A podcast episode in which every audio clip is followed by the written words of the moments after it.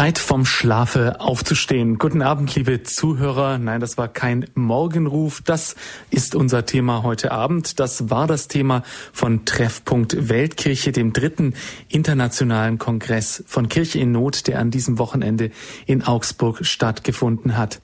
Wir wollen zurückblicken hier in Standpunkt bei Radio Horeb auf diesen Kongress. Grüß Gott dazu, liebe Zuhörer von Radio Horeb und Radio Maria Südtirol auf der 92,4 hören Sie uns in München und in ganz Deutschland über Kabel und Satellit. Wir wollen Ihnen heute einen Überblick darüber verschaffen, was war, was geschehen ist, wer da war beim Treffpunkt Weltkirche in Augsburg. Egal, ob Sie nun mit dabei waren oder nicht, in den kommenden eineinhalb Stunden werden Sie einen Einblick bekommen und vielleicht auch ein Gefühl von der großartigen Stimmung, die da in Augsburg war. Bei mir hier im Studio ist Michael Rack, Pressesprecher von Kirche in Not. Grüß Gott, Herr Rack. Grüß Gott, liebe Hörerinnen und Hörer. Ja, liebe Zuhörer, ich gebe es zu, ich bin ziemlich geschafft. Ich war auch mit vor Ort und wir haben ziemlich lange Tage gehabt, aber es hat sehr viel Spaß gemacht. Radio Horeb war mit dem gläsernen Studio vor Ort und für Herrn Rack war das jetzt natürlich Ausnahmezustand pur, oder Herr Rack? Allerdings die drei Tage in Augsburg, die fordern uns wirklich aufs Äußerste. Aber wir machen das sehr gern. Es gibt nichts, was ich lieber mache, als diese Veranstaltung zu organisieren. Es ist meines Erachtens eine Veranstaltung, die notwendig ist zur Erneuerung des Glaubens in unserem Land. Und wir sind da an diesem Wochenende ein gutes Stück vorangekommen. Wie lief's denn? Lief alles so wie erwartet? War es erfolgreich? Es läuft nie so wie erwartet, aber erfolgreich war es schon. Insofern, als wir ein Drittel mehr Teilnehmer hatten als beim letzten Mal und auch die Medien noch mit viel größerem Interesse dabei waren. Zum ersten Mal hat auch das öffentlich-rechtliche Fernsehen eine Veranstaltung aufgezeichnet. Phoenix wird am Montagnachmittag übertragen. Die Welt war da, Fokus war da. Also äh, es ist diese Veranstaltung wahrgenommen worden, auch in den säkularen Medien. Wie viele Menschen waren denn nun zu Besuch bei Treffpunkt Weltkirche? Insgesamt waren es zwischen zweieinhalb und dreitausend, die an diesen drei Tagen an den Veranstaltungen teilgenommen haben. Gab es für Sie Überraschungen im Programm oder lief alles relativ reibungslos? Ähm, es lief relativ reibungslos. Es, nur die üblichen Überraschungen, natürlich die, die, die Referenten, die kurzfristig krank werden und so und die man schnell ersetzen muss. Aber wir haben das ganz gut hingekriegt. Wir hatten ja über 150 Mitwirkende aus vier Kontinenten und da können wir Lücken dann doch relativ leicht schließen so viele topaktuelle Gäste hier in eineinhalb Stunden hineinzukriegen, das ist natürlich fast unmöglich, liebe Zuhörer, aber wir wollen es versuchen. Und der Sinn dieser Sendung ist ja, Ihnen einen Überblick darüber zu geben, was los war an diesem Wochenende. Wir beginnen einfach mal von vorne. Los ging es eigentlich schon am Donnerstagabend, obwohl am Freitagmittag ja erst der Eröffnungsgottesdienst war. Es gab schon einige Veranstaltungen im Vorfeld. Herr Rack, warum denn das? Warum vor der, vor der Eröffnung schon ein Programm? Ja, es ist halt so, wenn so viele Leute zum Kongress kommen und äh, sie haben eine Eröffnung am Freitagnachmittag um 14 Uhr, dann kommen von den zweieinhalbtausend Teilnehmern 2000 innerhalb von einer halben Stunde. Und dann wird es sehr schwer, alle Teilnehmer rechtzeitig in den Saal zu bekommen.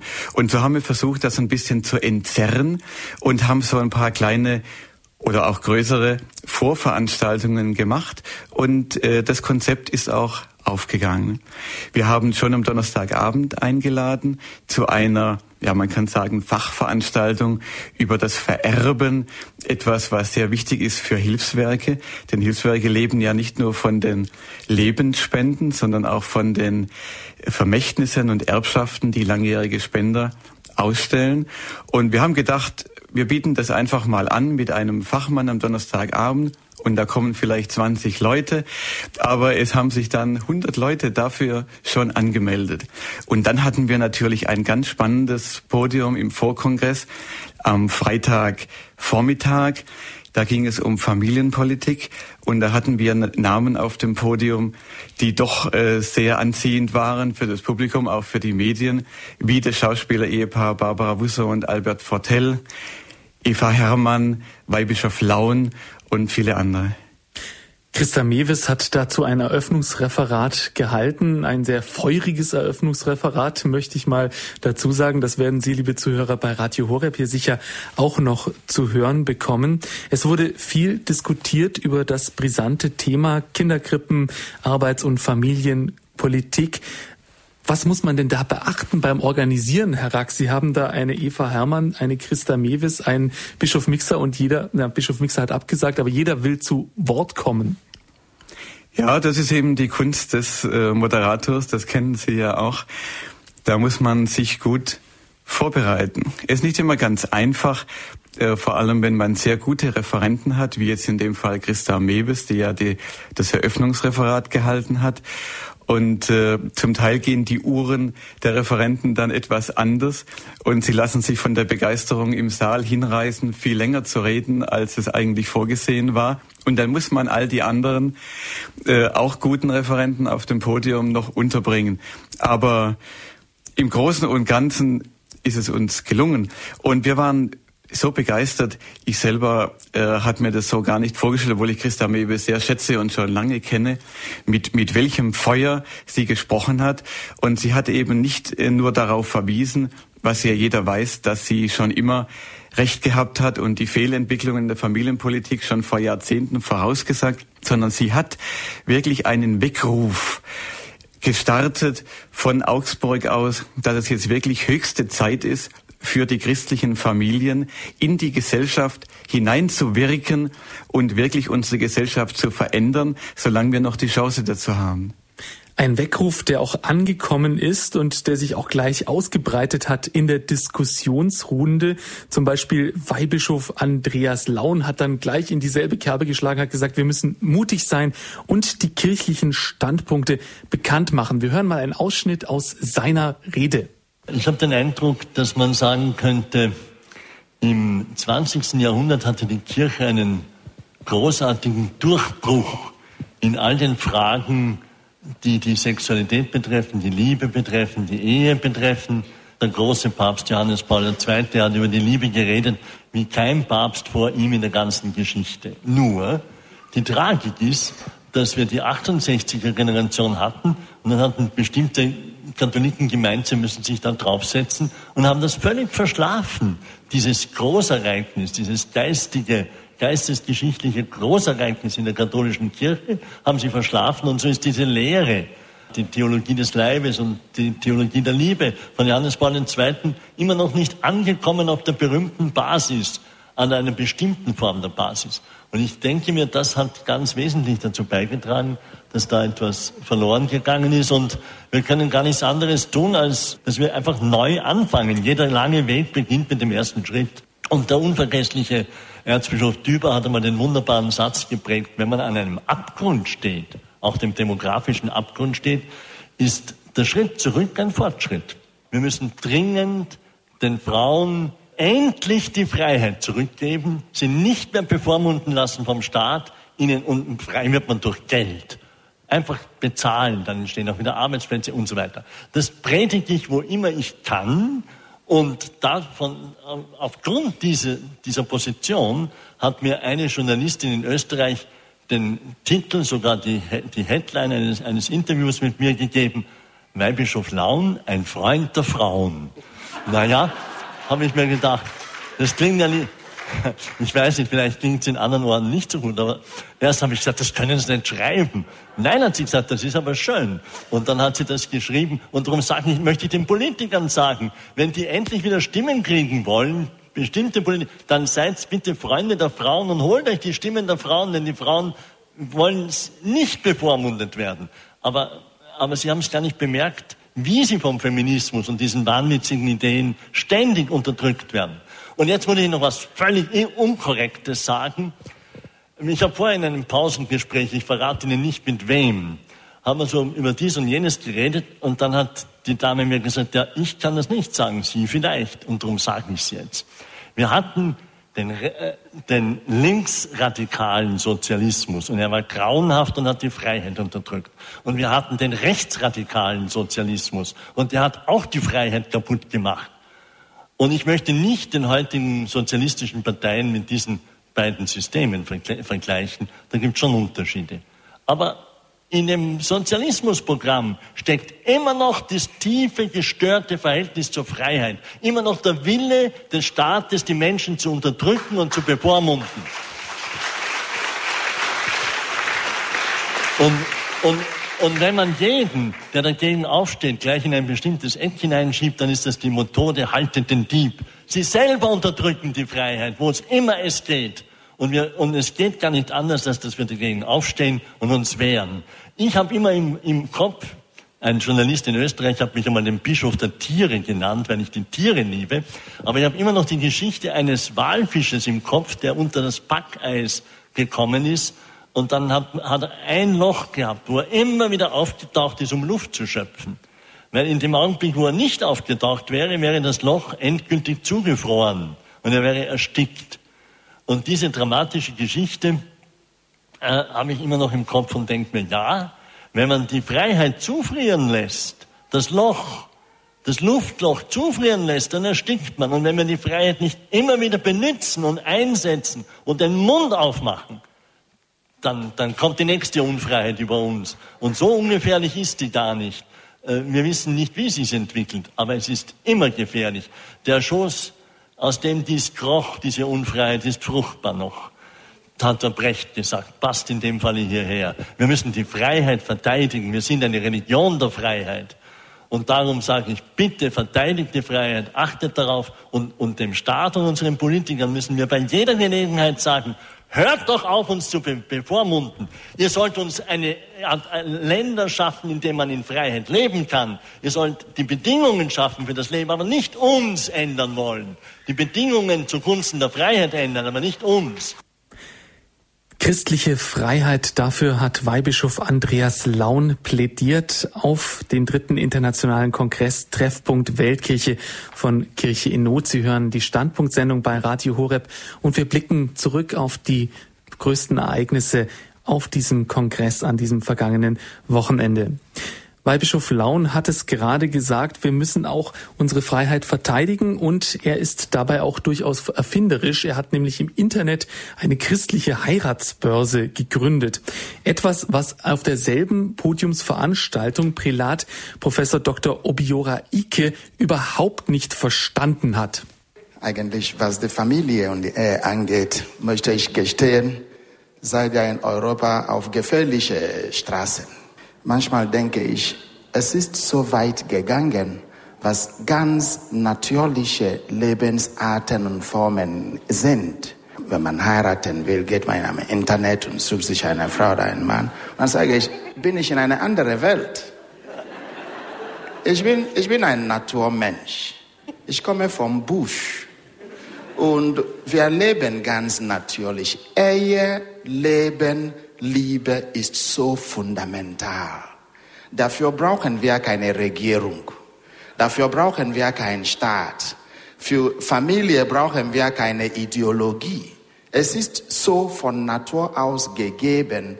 Und zur Familie übrigens bei uns in Afrika gehören alle. Die Ziegen, die Kühe, die Schlangen, die auch dabei sind und noch die Menschen. Und eine Familie ist gar nicht eine Grenze von Vater und Mutter und Kinder. Es ist, es ist groß.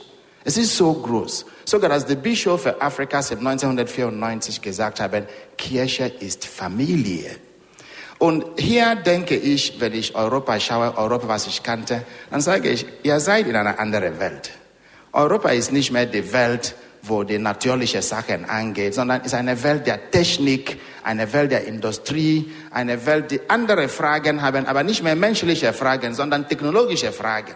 Dann wie kann man das verstehen und erklären zu einem Afrikaner? Die wollen Kinder haben. Unsere Frauen wollen, wie viele Kinder haben sie? Fünf. Ich möchte zehn haben. Wie viele Kinder haben sie? Eins. Nur eins. Was? Warum?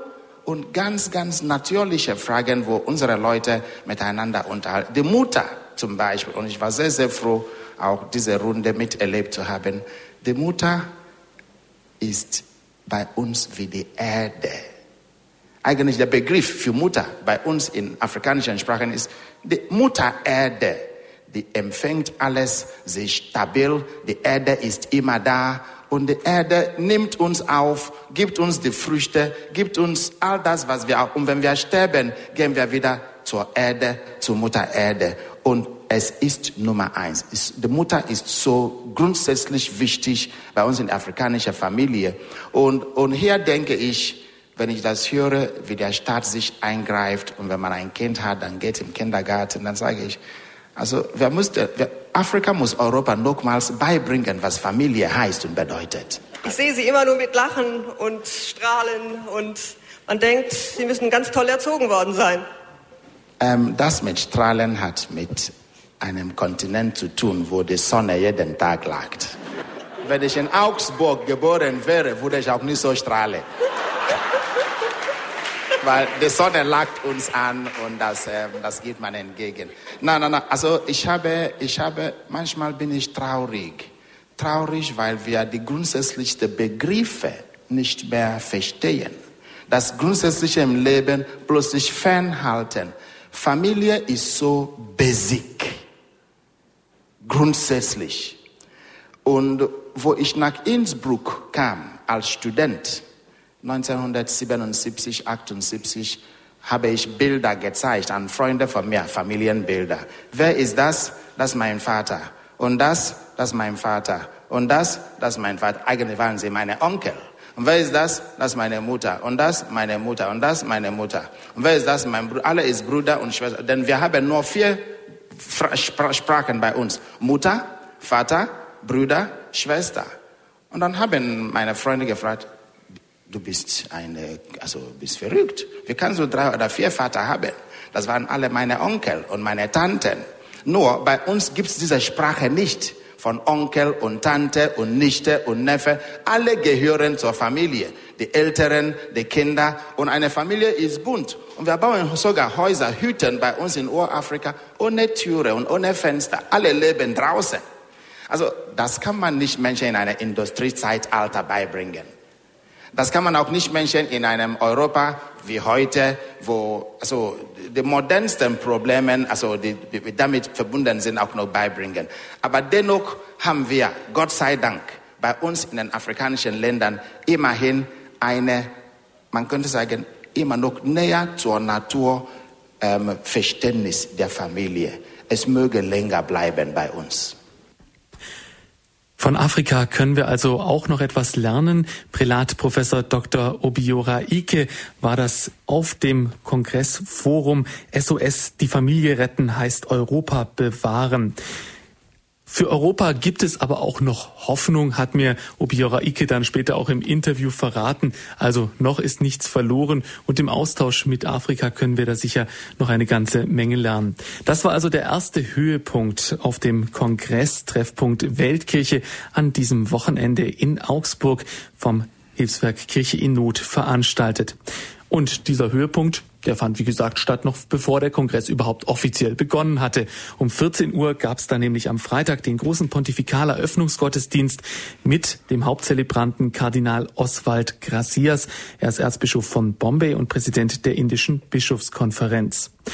Und dann am weiteren Verlauf dieses Tages gab es einen Punkt, der auf den ersten Blick jetzt gar nicht so viel mit Weltkirche zu tun hat, nämlich einen Kunst Punkt. Die Kunst, Gott zu loben. Künstler auf dem Treffpunkt Weltkirche. Herr Rack, was hat Kirche in Not denn mit Kunst zu tun? Ja, Papst Johannes Paul II. hat ja gesagt, er hat beklagt, dass das historische Bündnis zwischen Kirche und Kunst eigentlich zerbrochen ist in den letzten Jahrzehnten. Kunst war ja mit der Kirche immer auf das engste verbunden. Überhaupt ein Großteil der Kunst ist durch die Kirche überhaupt entstanden. Und eigentlich erst seit wenigen Jahrzehnten, seit Mitte des vorigen Jahrhunderts, ist diese Beziehung zerbrochen.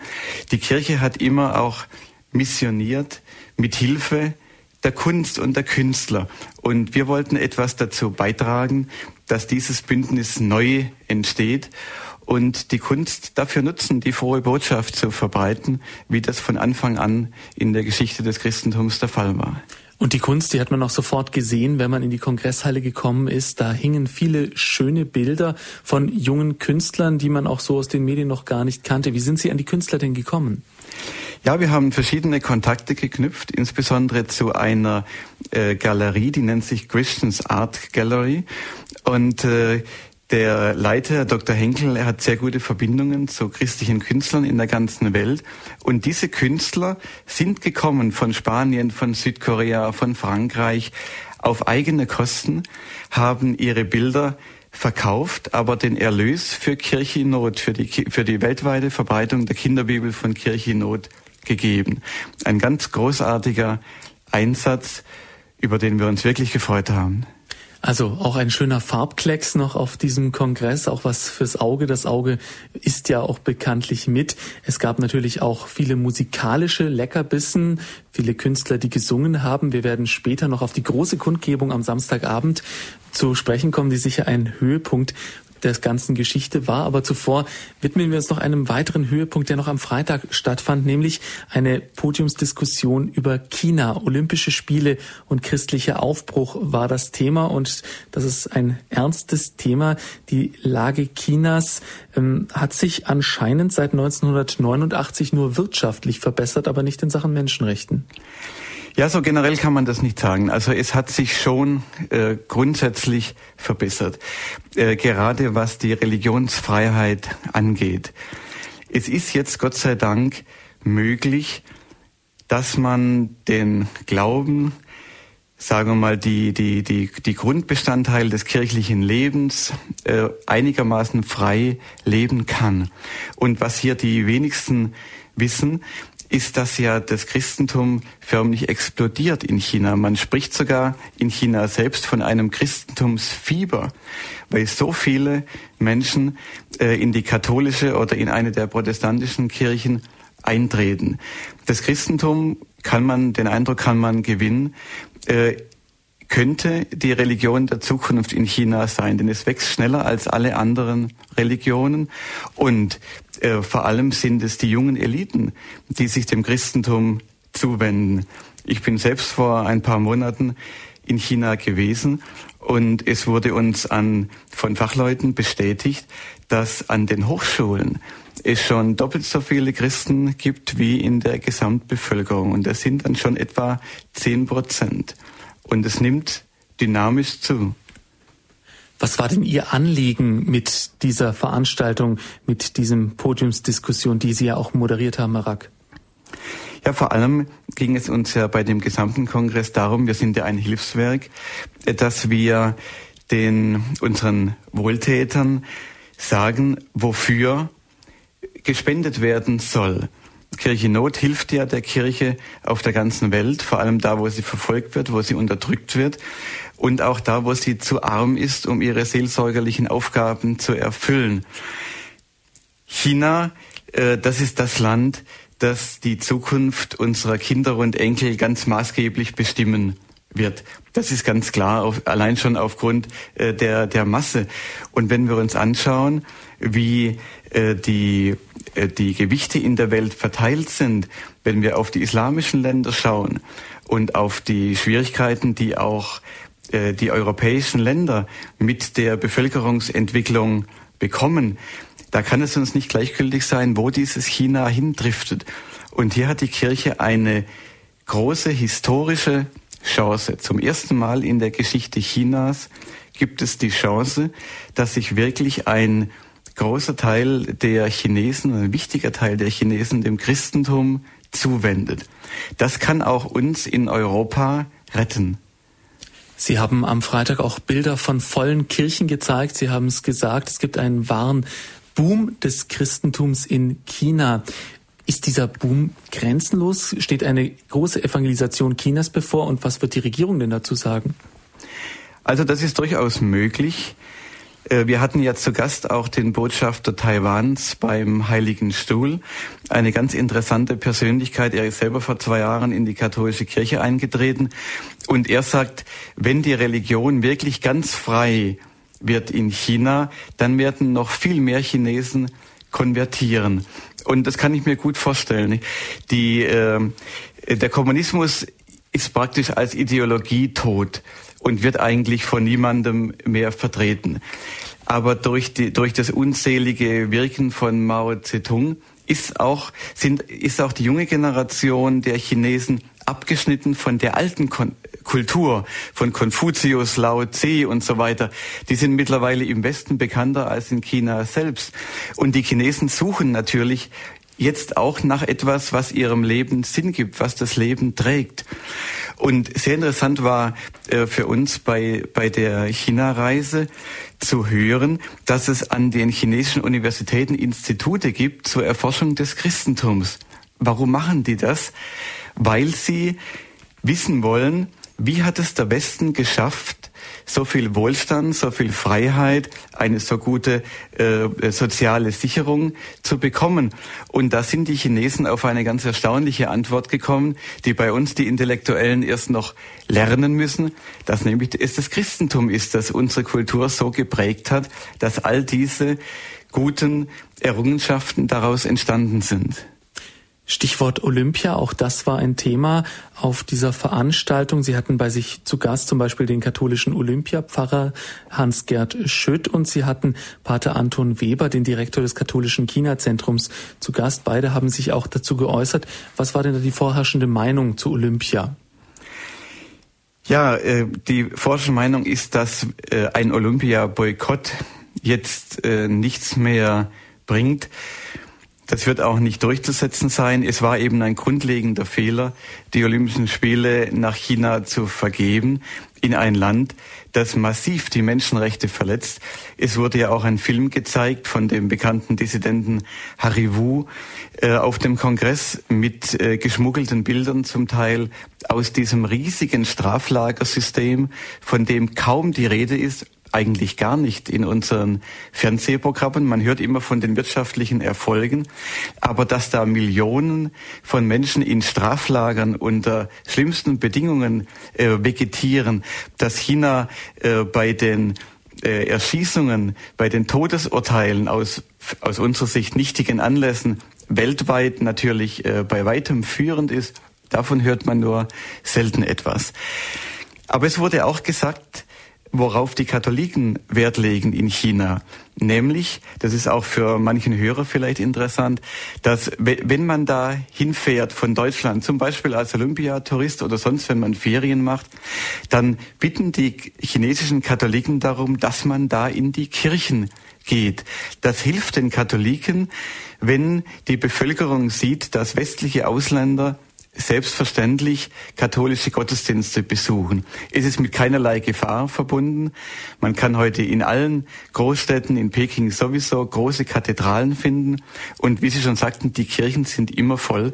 Und es ist wirklich ergreifend, für Besucher aus dem deutschsprachigen Raum, diese Gottesdienste mitzumachen. Sind natürlich grundsätzlich die gleichen wie bei uns. Das ist ja das Schöne als Katholik, dass man auf der ganzen Welt in den Gottesdienst gehen kann und man kommt immer gut mit, weil es dieselbe Messe ist. Aber die Anteilnahme der Menschen dort, die verschiedenen Generationen in der Kirche und, und mit welcher, mit welcher Andacht sie dabei sind, auch die schöne Kirchenmusik, das ist wirklich ergreifend und das ist jedem zu wünschen, der die Möglichkeit hat, China zu besuchen. Also liebe Zuhörer, wenn Sie so eine Reise planen oder vielleicht sogar bei Olympia mit dabei sein werden, dann lassen Sie sich doch einen Kirchenbesuch nicht nehmen und lernen Sie mal ein bisschen das andere China auch kennen und unterstützen Sie die Kollegen da vor Ort. Sie haben Radio Horeb eingeschaltet mit unserer Standpunkt-Sendung. Mein Name ist André Stiefenhofer und bei mir zu Gast ist der Pressesprecher von Kirche in Not, Michael Rakwir reden und wir blicken zurück auf den dritten internationalen Kongress Treffpunkt Weltkirche. Zeit vom Schlafe aufzustehen war das Thema. Er hat an diesem Wochenende in Augsburg stattgefunden. China also ein weiterer Höhepunkt und am Freitagabend gab es dann einen eher geistlichen Höhepunkt und dieser Höhepunkt hat auch eine ganz konkrete Auswirkung, nämlich ein Heftchen, das Kirche Not herausgegeben hat. Es geht um den Angelus. Der Angelus, das Sturmgebet für ein christliches Europa. Klingt auf den ersten Blick ein wenig seltsam, warum man so ein Gebet auf einen Weltkirchekongress darstellt. Es ist ein großes Anliegen, vor allem auch vom Geschäftsführer von Kirche in Not in Deutschland, Klaus Wundlechner. Der Angelus wird durch den Heiligen Vater weltweit verbreitet. Es ist wirklich auch ein Gebet der Weltkirche und ein Gebet, das sehr öffentlich ist. Denn mir wurde das so bewusst, wenn die Glocken dreimal läuten, in den also in, in Riesengebieten läuten wirklich dreimal am Tag die Glocken und wir schauen auf die Uhr und sagen, wenn es Mittag ist, jetzt hat es zwölf gelitten. Zwölf Uhr, es hat gelitten, weil Jesus Christus, weil Gott Mensch wurde. Und diesen Moment, dass wir in diesem Moment denken, dazu ist das Angelusgebet da. Und ich glaube, wenn wir diesen Angelus nicht beten, wenn die Glocken läuten, werden in kurzer Zeit keine Glocken mehr läuten. Und mit dem Verstummen der Glocken wird unsere christliche Kultur verstummen. Mir geht es nicht so sehr alleine um den Islam, sondern für mich ist dieser Wachstum des Islams bei uns eine Folge der Schwäche von uns Christen. Und somit möchte Kirche in Not einen Beitrag dazu geben, zusammen mit so vielen anderen, dass die Glocken weiter läuten, dass wir die Möglichkeit nützen, unseren Nachbarn auch in der Arbeit, vor allem aber in der eigenen Familie, dieses Zeugnis aufrechtzuerhalten. Und dieses Zeugnis bettet den ganzen Tag in die Menschwerdung Jesu Christi, in den wichtigsten Moment für uns, eigentlich für die Weltgeschichte. Und ich sehe einfach fast ein bisschen mit Panik, dass wir diese große Chance des Läutens der Glocken herschenken für die Zukunft. Und darum möchten wir diese Aktion unterstützen. Und ich habe große Freude erlebt. Wir waren in Königstein, wo die Mensch, also die Verantwortlichen aus 17 Ländern, wo Kirche in Not um Gebet und Geld bettelt. Wir waren beieinander und wir haben diesen Vorschlag gebracht und aus der ganzen Runde kam die Zustimmung, wir sollten dieses Gebet auch mit so einem Gebet von Kirche in Not in aller Welt machen. Ja, und das macht Kirche in Not nun ganz konkret, indem sie eben ein Gebetsheftchen herausgeben. Da steht nicht nur der Angelus drin, sondern auch Betrachtungen zu jedem einzelnen Satz des Angelus. Herr Rack, wie wird diese Aktion nun konkret weitergehen? Verteilen Sie einfach diese Heftchen oder machen Sie auch noch Aktionen dazu? Ja, zunächst werden wir über die Medien vor allem werben, dass diese Heftchen bestellt werden und auch äh, die Pfarreien bitten, dass sie sie auslegen. Und dann schauen wir mal, äh, wie sich das Ganze weiterentwickelt. Wir könnten uns vorstellen, dass das ein, dass da eine ganz große Aktion äh, daraus wird.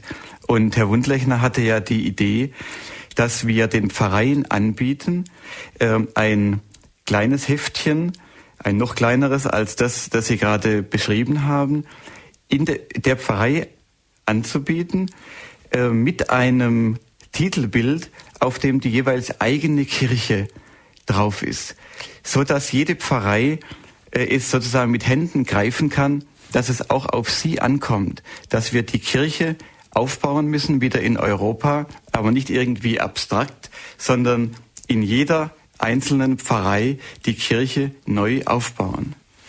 Das Wiederstärken dieses kirchlichen Grundgebets des Angelus soll also auch die christliche Kultur in Europa wieder stärken, den Glauben wiederbeleben.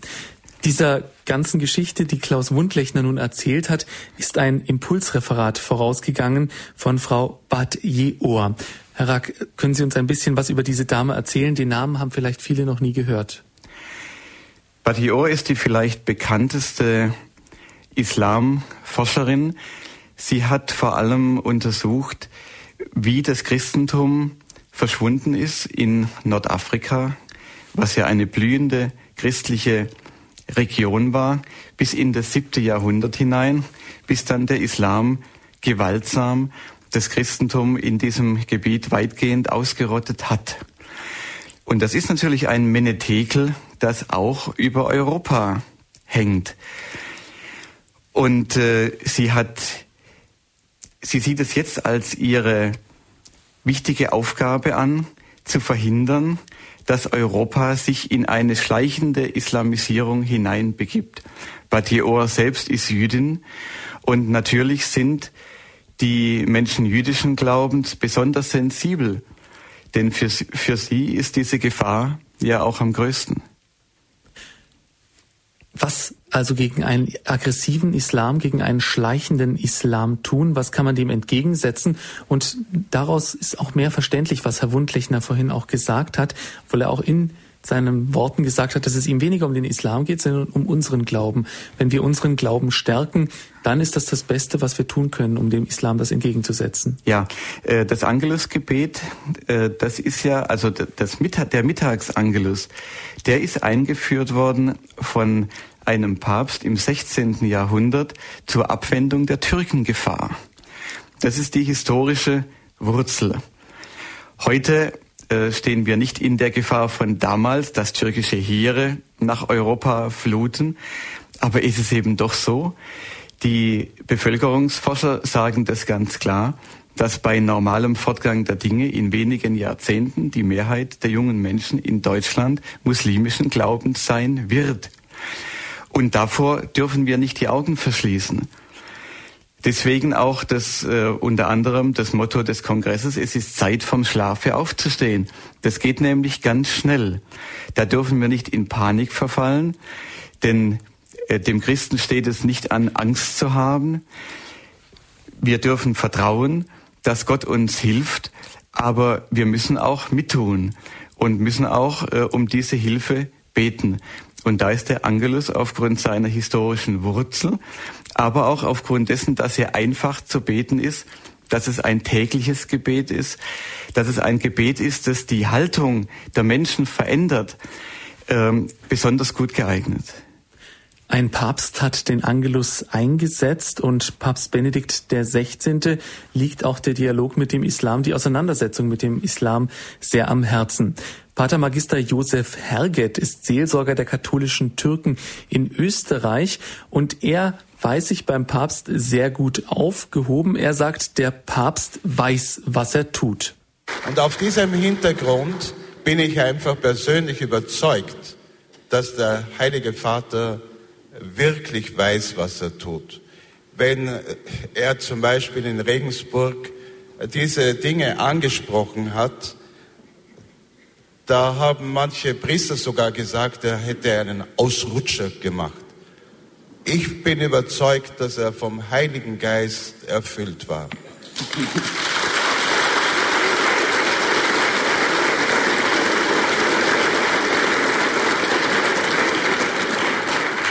Denn wenn wir nicht bei der Wahrheit bleiben, um einen faulen Frieden willen uns gegenseitig nette Dinge erzählen, aber nicht wirklich miteinander reden, und zwar über die eigentlichen Probleme.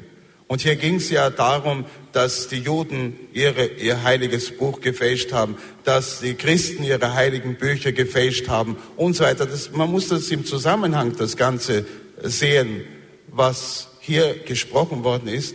Dann bin ich einfach wirklich dankbar, dass endlich von höchster Stelle aus auch einmal so ein Thema aufgegriffen wurde und ehrlich und sehr vornehm, das muss man auch dazu sagen, äh, darüber gesprochen wurde.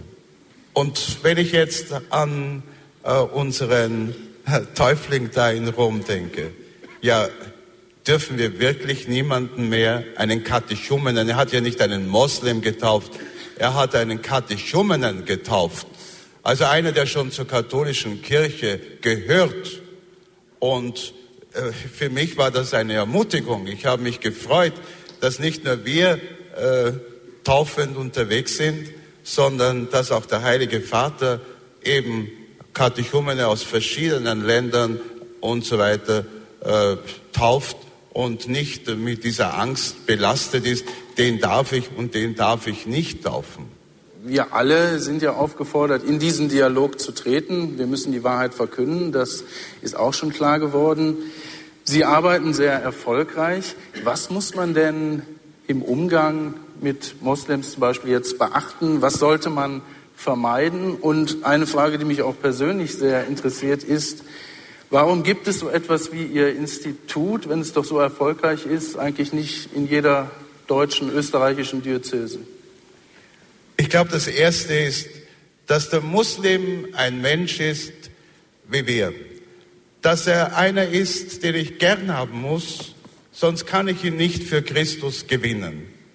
Wenn ich ihn nicht mag oder wenn ich nicht bereit bin, äh, ihn auch menschlich also zu betrachten, äh, dann wird nichts passieren. Dann werde ich ihn auch nicht äh, irgendwo in meine Gedankenwelt hereinholen können.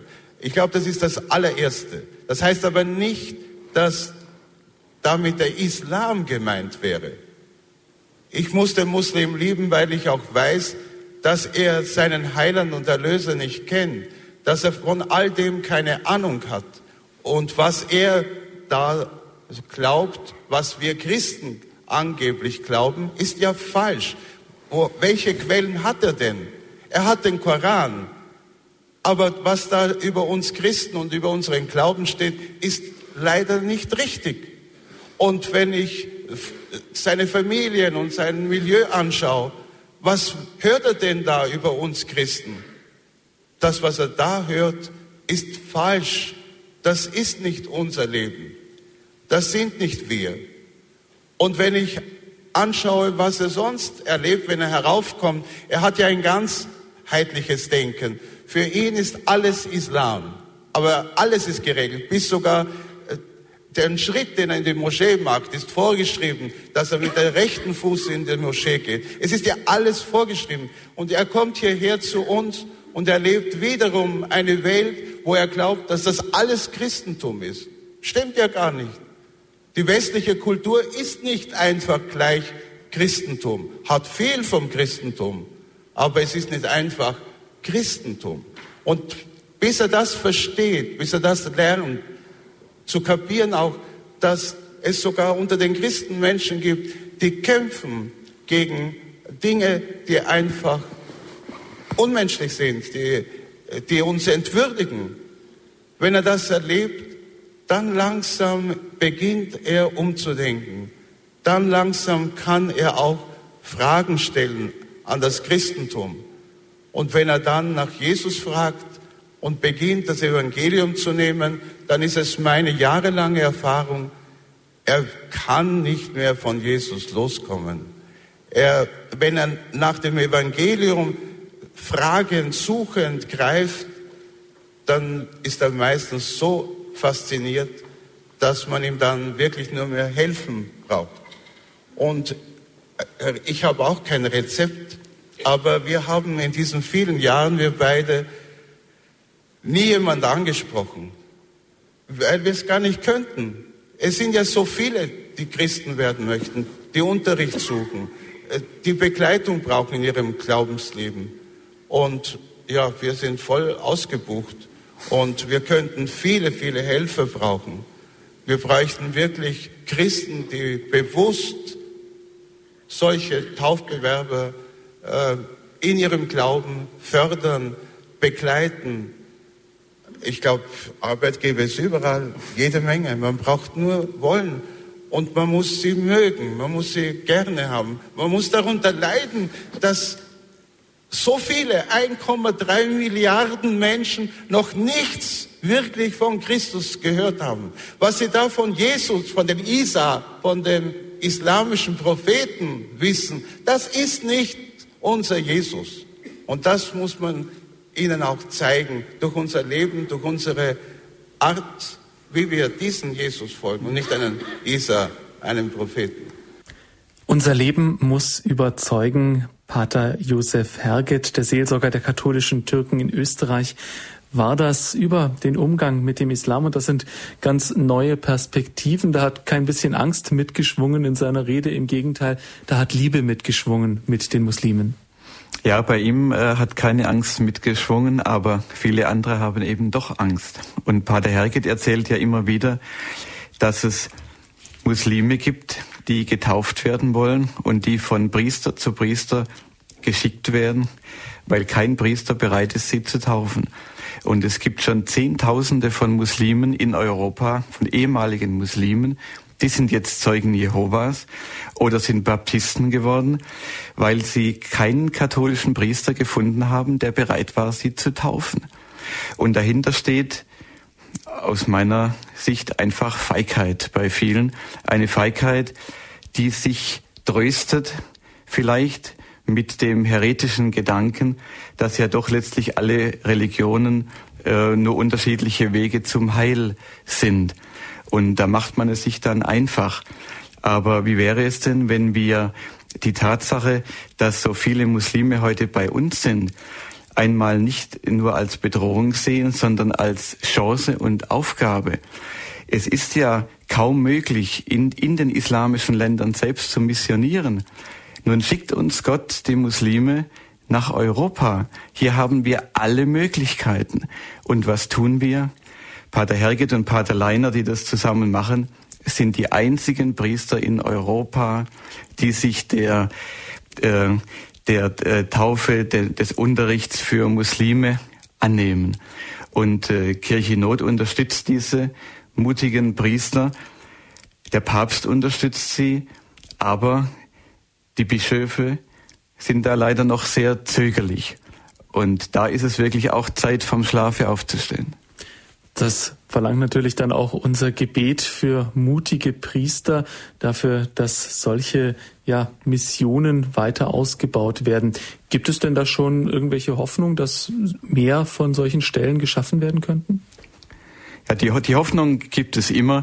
Der Christ hat ja immer Hoffnung und lebt aus der Hoffnung. Aber man muss auch äh, etwas dafür tun.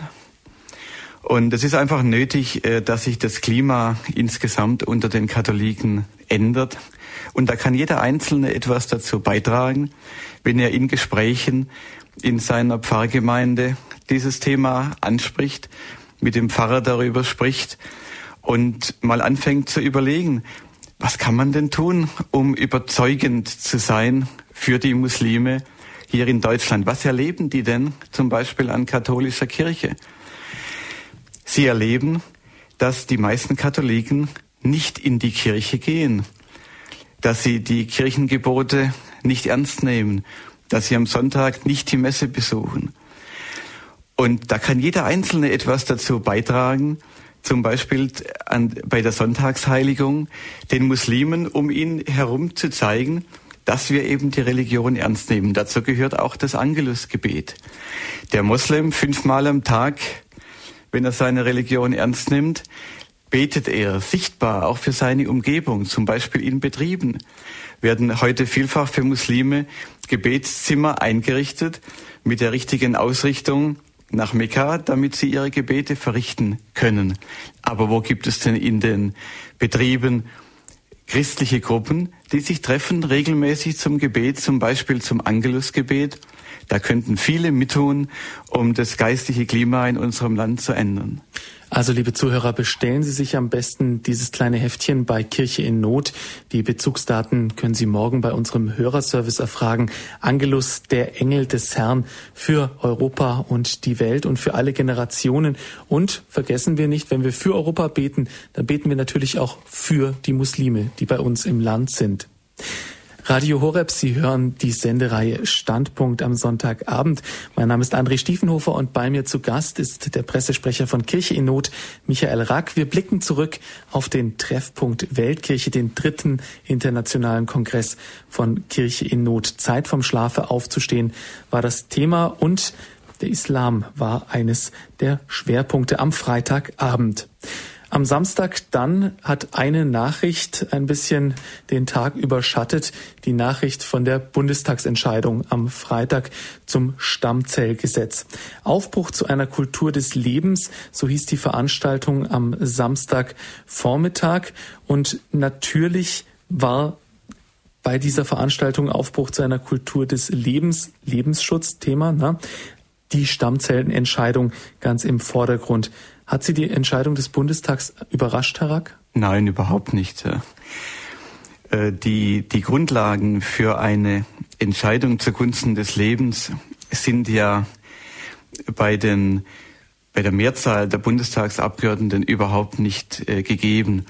Erfreulich ist, dass es in allen Fraktionen immer noch Abgeordnete gibt, ziemlich viele sogar, die äh, bereit sind, für das Leben einzutreten, aber sie sind eben schon lange nicht mehr in der Mehrheit. Und was besonders bedauerlich ist, und das ist ja auch auf dem Kongress äh, kritisiert worden, ist, dass eben bekannte katholische Abgeordnete an der Spitze, die Ministerin Schawan, äh, nicht zu denen gehören, die das Lebensrecht verteidigen. Sie muss sich da sogar von Volker Beck von den Grünen äh, beschämen lassen, indem sie mit windigen äh, Argumenten versucht, äh, es irgendwie zu begründen, dass es mit dem Christentum vereinbar wäre, dass man Menschen tötet, äh, um anderen zu helfen. Aber da hilft keine noch so äh, gewundene und hochstehende intellektuelle Argumentation. Das weiß jeder einfache Katholik, dass das nicht sein kann. Wie kann man denn da jetzt als Otto Normalverbraucher darauf reagieren? Sie sagen ja, das geht durch alle Fraktionen hindurch, die Parteien sind alle gespalten. Was kann man da überhaupt noch wählen? Ja, das äh, ich will jetzt keine Wahlprognose von Ihnen. Das ist eine ganz schwierige Frage, äh, wozu wir als Kirche Not natürlich überhaupt nicht äh, Stellung nehmen. Ich könnte Ihnen sagen, was ich wähle, aber das ist auch von Fall zu Fall verschieden. Es ist für Christen heute enorm schwer, wirklich überhaupt eine, eine Wahlentscheidung zu treffen. Also mir fällt es schwer. Ich hätte mir vor 20 Jahren nie vorstellen können, ich war immer politisch sehr interessiert und aktiv als Schüler schon, dass mir das einmal schwerfallen könnte, eine Wahlentscheidung zu treffen. Aber es sind immer mehr Christen, denen das schwerfällt und fast unmöglich wird. Ich denke, wenn nicht eine der jetzt schon im Bundestag vertretenen Parteien bald äh, mehr an christlicher Werthaltung wieder aufnimmt, dann wird sich diese, dieses große Unbehagen, das es bei vielen Christen gibt, eben selbst eine Partei schaffen. Das war ja bei den Grünen nicht anders. Wenn ein, wenn ein großes Thema nicht aufgenommen wird, wenn die Parteien das versäumen, dann äh, sucht sich das Thema eine Partei. Es sind nun natürlich auch wild die Prognosen gesprossen, wohin das denn alles noch führen wird, wenn der Lebensschutz weiter gelockert wird. Haben Sie da auch die schlimmen Befürchtungen, die da geäußert wurden, oder würden Sie da eher beruhigen? Auf keinen Fall kann man sich da beruhigen. Ähm, wir müssen alles dafür tun, dass die Menschen den, den Wert des Lebens erkennen. Aber wie sollen sie das tun, wenn sie nicht an Gott glauben. Ich denke, man hat wenig Chancen, sich in dieser Auseinandersetzung durchzusetzen, wenn wir nicht von Gott sprechen, wenn wir auf der Nützlichkeitsebene argumentieren.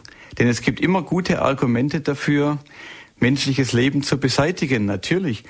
Es ist viel billiger, wenn wir äh, die steigende Zahl von pflegebedürftigen Alten eben auf diese Weise entsorgen, dass man, wie, es dann heißt, das Leiden verkürzt.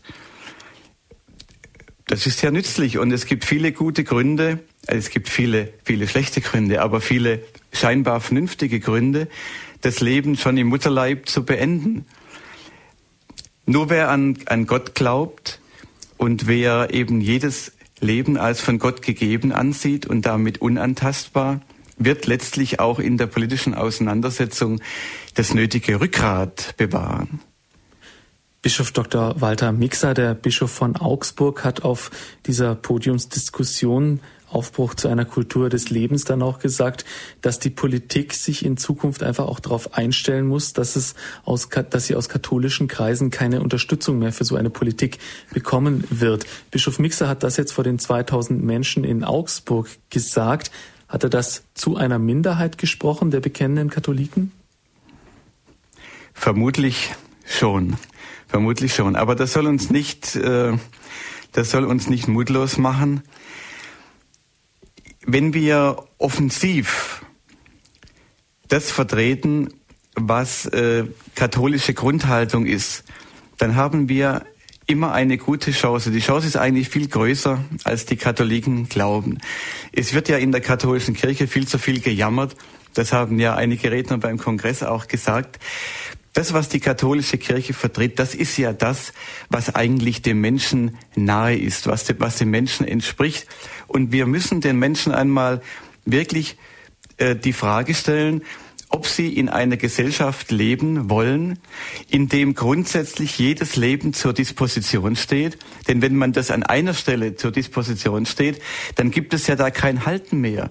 Oder ob sie nicht doch lieber in einer Gesellschaft leben, wo sie sicher sein können, egal was ihnen passiert im Leben, egal ob sie einen Unfall erleiden und dann behindert sind, egal ob sie jung und klein und schwach sind oder alt und schwach oder sonst irgendwie Nützlichkeitserwägungen im Wege stehen. Sie sind auf jeden Fall geschützt. Es wird ihnen geholfen und sie werden nicht umgebracht. Radio Horeb, Sie hören die Standpunktsendung am Sonntagabend. Aufbruch zu einer Kultur des Lebens. Die Entscheidung im Bundestag über die Stichtagsverschiebung beim Stammzellengesetz war dort ein Thema. Wir haben uns gerade schon gefragt, welchen Politikern man da noch trauen darf. Gleich werden wir das Statement von einem Politiker hören, der dagegen gestimmt hat, der für den Lebensschutz gestimmt hat. Die Entscheidung des Bundestages zur Änderung des Stichtags der, im Stammzellengesetz, es war zu erwarten, aber es haben auch viele Politiker dagegen gestimmt.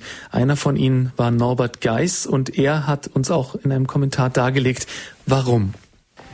Diejenigen, und ich denke hier insbesondere an die Deutsche Forschungsgesellschaft oder Forschungsgemeinschaft, die Wissenschaftler, die glauben, sie hätten einen großen Sieg davongetragen. Sie hätten einen großen Schritt nach vorne. Sie hätten dem Fortschritt wirklich eine Unterstützung gegeben. Dieser Glaube ist völlig falsch. Diejenigen, die glauben, sie könnten dadurch, dass sie Leben schützen durch Medikamente, indem man also neue Möglichkeiten erforscht, dadurch anderes Leben, das vorausgegangene Leben, das Leben des Embryo zerstören, die meinen also, man könnte durch die Tötung eines Menschen Leben retten, die sind doch wirklich auf dem Holzweg. Das muss man auch so sehen und man muss es auch so herausstellen. In Wirklichkeit ist ein Rückschritt vollzogen worden. Ein Rückschritt in eine falsche Kultur. Ich will Ihnen sagen, auch warum. Es geht da um den Stichtag. Was bedeutet das? Der Stichtag bedeutet, dass man nach Deutschland importieren kann. Wir haben ja, ich möchte eins vorausschicken, 1990 das sogenannte Embryonenschutzgesetz verabschiedet. Das war eine große Leistung des Parlaments, übrigens quer durch die Partei. Wir haben in diesem Embryonenschutzgesetz 1990 festgelegt, dass das menschliche Leben beginnt mit Vereinigung von Ei und Samenzellen. Also in dem Augenblick, wo der Embryo entsteht, beginnt das menschliche Leben. Jeder von uns hat als Embryo begonnen. Wäre er als Embryo zerstört worden, dann wäre er heute nicht da. Also ist dies in der Tat Beginn des menschlichen Lebens. Und nun begann eine Diskussion darüber, ob es wirklich der Beginn des menschlichen Lebens ist, obgleich diese Diskussion schon Jahre vorher im Embryonenschutzgesetz erledigt worden ist, erklärt worden ist. Wir haben es gesetzlich festgelegt, wann das menschliche Leben äh, äh, äh, beginnt. Und trotzdem hat man wieder begonnen, aus ganz offensichtlichen Überlegungen heraus, um der Forschung Türe zu öffnen, hat man begonnen, dieses menschliche Leben nicht mehr mit Vereinigung von Ei- und Samenzellen zu sehen, sondern dann, wenn es im Uterus die Nidation vollzogen hat. Das ist die, der, der Schutzmantel, den diese Leute sich umgezogen haben. Damit konnten sie sagen, ja, in Wirklichkeit zerstören wir ja kein menschliches Leben, wenn wir dem Embryo eine Stammzelle entnehmen.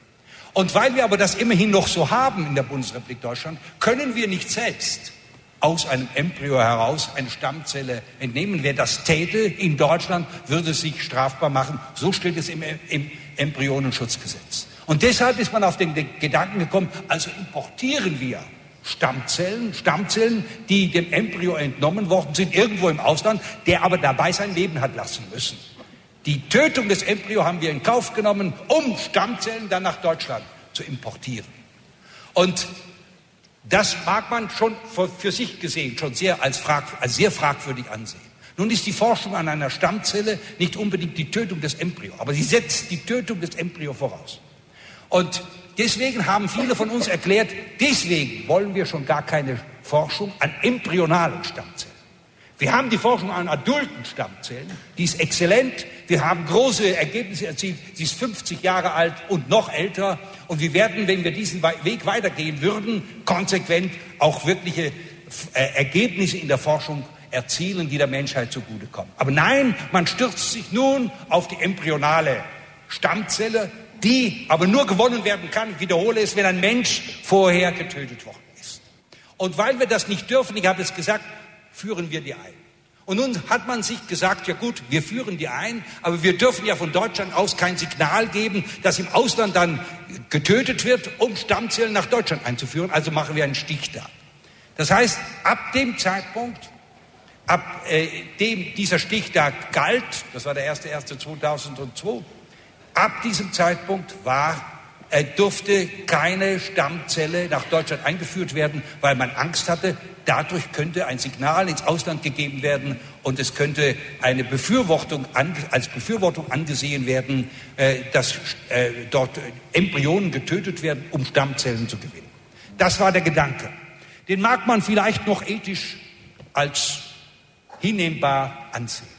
Nun kam aber die Wissenschaft und sagt, ja, wir kommen mit diesen Stammzelllinien nicht mehr so recht aus. Es ist, äh, sie sind verdorben, äh, was sich inzwischen überhaupt nicht als wahr herausgestellt hat. Die Wissenschaft hat ja auch eine andere Erklärung dafür schon abgegeben. Es gibt diesen berühmten Professor Kenner aus Wien, der ganz anderer Meinung ist. Aber immerhin, deswegen, so sagen uns, haben uns äh, die Vertreter im Parlament gesagt, deswegen brauchen wir eine neue Stammzelllinie. Also müssen wir den Stichtag später setzen und sagen erneut, ab diesem Stichtag darf nichts, keine Stammzelle nach Deutschland eingeführt werden, aber wenn sie vorher gewonnen worden ist, darf sie eingeführt werden. Das heißt, wir haben einmal diesen Stichtag neu verlegt. Das bedeutet, dass wir ihn in zwei, in drei Jahren wieder neu verlegen werden. Und am Ende werden wir in Deutschland uns genauso verhalten wie im Ausland auch. Die Überlegung des Stichtages war, wir wollen kein falsches Signal ins Ausland geben. Wir wollen keinen Anreiz geben, damit im Ausland Embryonen getötet werden. Das Ergebnis aber jetzt, und deswegen haben wir uns so dagegen gewehrt, ist, dass nun dieses Signal von Deutschland ausgeht. Denn es kann uns draußen keiner mehr ernst nehmen. Das wird ganz klar erkannt, die Deutschen nehmen ihre eigene Gesetzgebung nicht ernst. Und deswegen waren wir so eminent dagegen. Aber es gibt noch einen ganz anderen Grund, und den will ich zum Schluss noch erwähnen. Es ist richtig, dass von Deutschland kein falsches Signal ausgehen darf. Aber es wäre viel besser, von Deutschland, gerade auf, aufgrund unserer Geschichte, würde das Signal ausgehen, wir Deutsche, wir schützen mit all unserer staatlichen Macht das menschliche Leben. Und das haben wir gestern nicht getan. Schön wär's, engagieren wir uns alle dafür, dass sich die Politik da besinnt.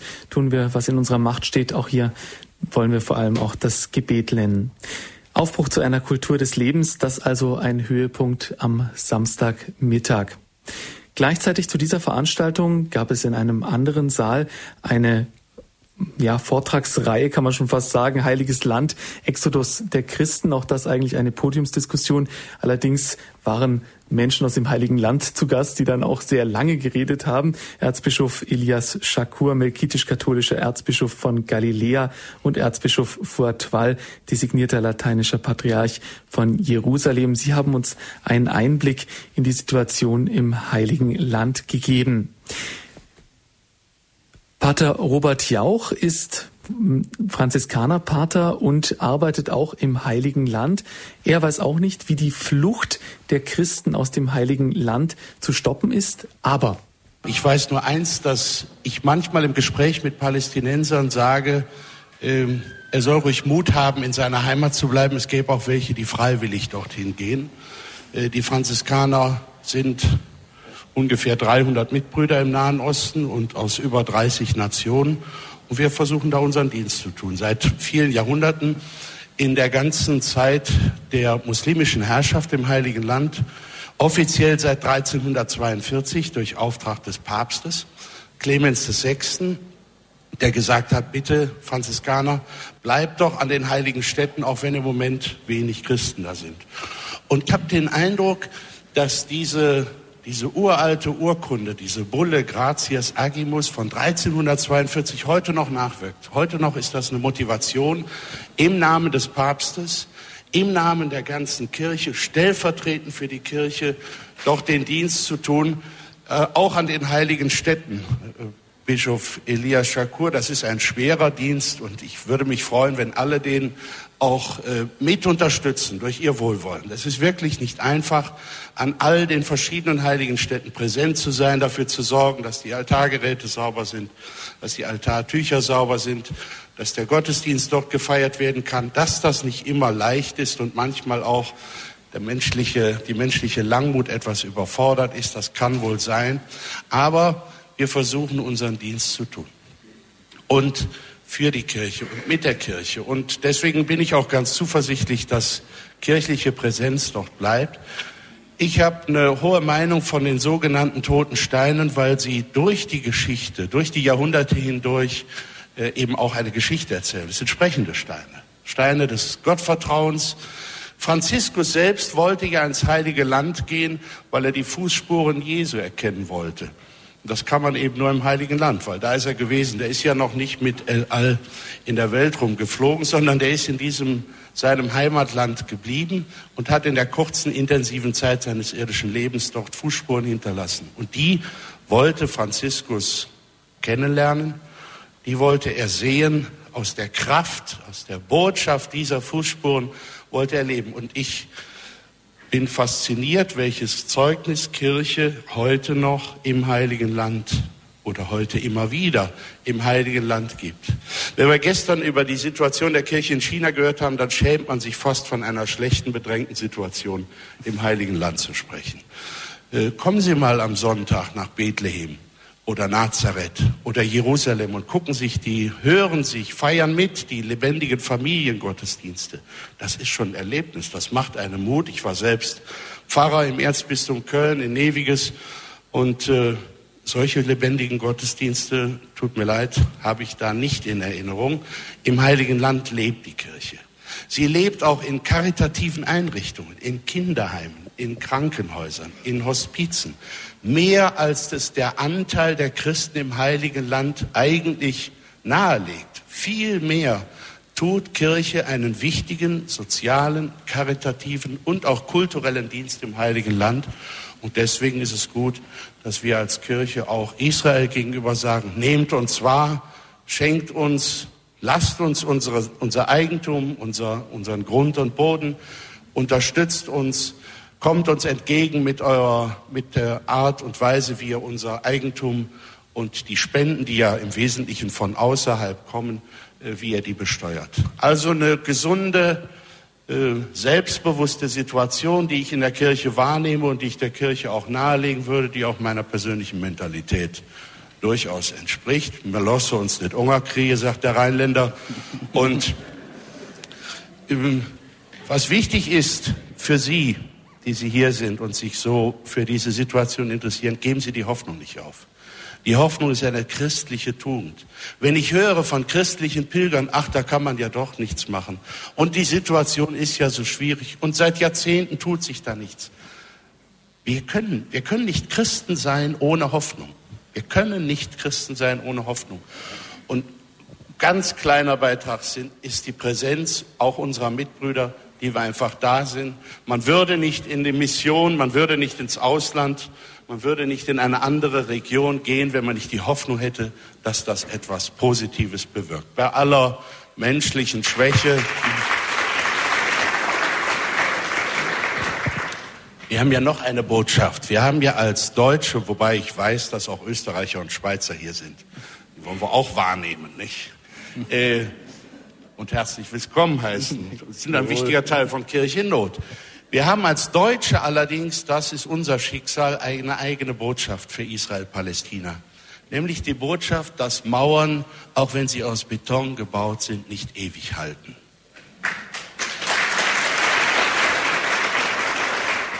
Etwas platt ausgedrückt, irgendwann muss das Ding unbedingt wieder weg.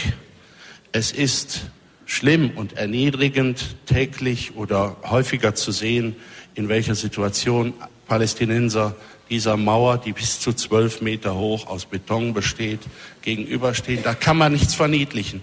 Ich hätte mir so sehr gewünscht, dass Frau Bundeskanzlerin Angela Merkel, die sich mit Recht und dankenswerterweise der Freundschaft mit Israel rühmt, ihrem Freund, ich sage das ohne Ironie, Ehud Olmert auf die Schulter geklopft hätte und hätte gesagt, pass mal auf, unter Freunden mal ein offenes Wort.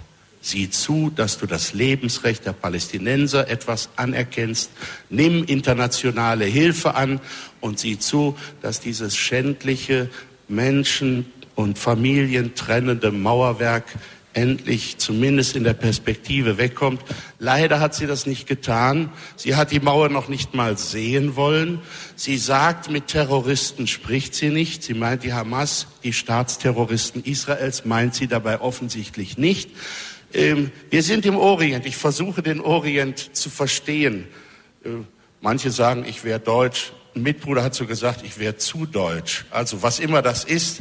Äh, man kann nicht sagen, wir reden nicht mit denen, weil die das und das nicht als Voraussetzung erfüllen. Es muss eine Möglichkeit geben, meine ich, auch mit Hamas und mit anderen zu reden. Nur im Gespräch können Ängste überwunden werden, Barrieren abgebaut werden. Und wenn die Ängste weg sind, dann ist auch die Freiheit da zu sagen, lasst uns, wie die beiden Erzbischöfe gesagt haben, lasst uns erkennen, dass wir Palästinenser und Juden Zwillingsbrüder sind, die gar nicht anders können, als ihre gemeinsamen Wurzeln zu erkennen und in die Zukunft zu gehen. Ich hoffe, dass sich da viel tut. Ihre Solidarität, Ihr Interesse, Ihr neutrales, brüderliches, wohlmeinend, Entschuldigung, geschwisterliches, wohlmeinendes Interesse ist wichtig. Ihre Pilgerfahrten sind auch wichtig. Auch manchmal ist Ihr Geld wichtig, Ihre Spenden zur Unterstützung dieser Einrichtungen, von denen ich eben sprach. Und kommen Sie ins Heilige Land, lassen Sie sich nicht von den Nachrichten beeinträchtigen, die sagen, ach, es ist ja alles so furchtbar und muss man keine Angst haben. Meine Mutter fragt, hast du keine Angst, wenn du ins Heilige Land gehst? Dann habe ich ihr gesagt, kannst du dir einen schöneren Ort zum Sterben vorstellen als Jerusalem?